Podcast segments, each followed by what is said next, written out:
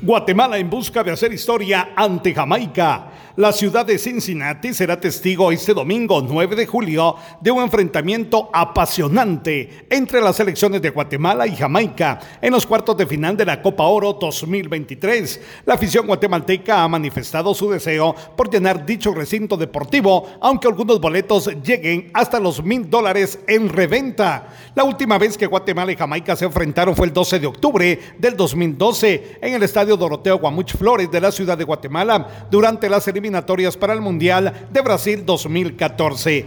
En aquel partido la selección guatemalteca se llevó la victoria con un marcador de 2 a 1 gracias a los goles de Carlos Figueroa y Carlos El Pescado Ruiz. Este domingo, Guatemala buscará repetir la hazaña y lograr una histórica clasificación a las semifinales de la Copa Oro.